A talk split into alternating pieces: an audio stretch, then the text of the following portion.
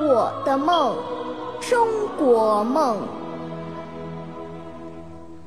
今夜你入我梦来，带着女娲补天的彩石。今夜你入我梦来，携着伏羲老祖的故事。你用最轻柔的话语呼唤我，这一声却让我的整个身躯血液沸腾。于是，我聆听着清越的战国编钟，走向你。我沿着漫天黄沙的丝绸之路。走向你，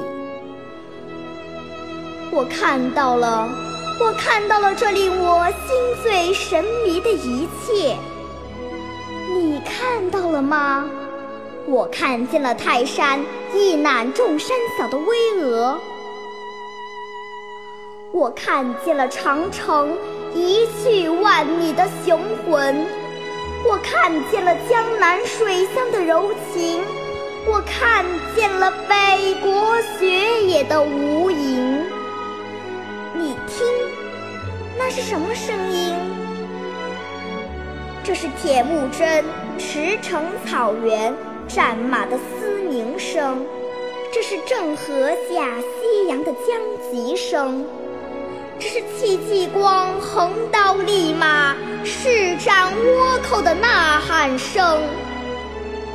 那是赤壁的惊涛拍岸，那是长白山的松涛凝海，那是涌入我们灵魂的五千年的光辉。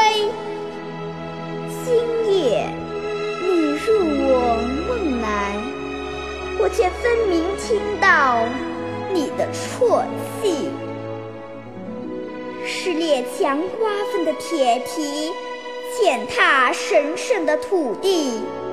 是割地求和，给万里河山留下伤害几许；是破碎的卢沟晓月，八连风霜，山河失色。中国，中国，屈辱的中国，我的心同你一样啊，痛到了极致。把痛苦深深地埋在心底，不屈的信念在磨练中孕育。多灾多难的母亲啊，我用泣血的心期盼你苏醒的一刻。俱往矣，数风流人物，还看今朝。我们不再依赖过去的四大发明。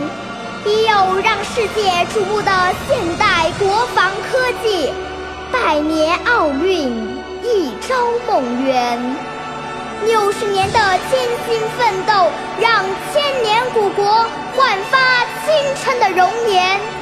我骄傲，我是炎黄子孙；我自豪，我是龙的传人。当雄鸡在那遥远的东方。高歌的时候，中华民族腾飞的捷报一定会频频传扬，中国人民一定会用自己的智慧和汗水去铸就明天的辉煌。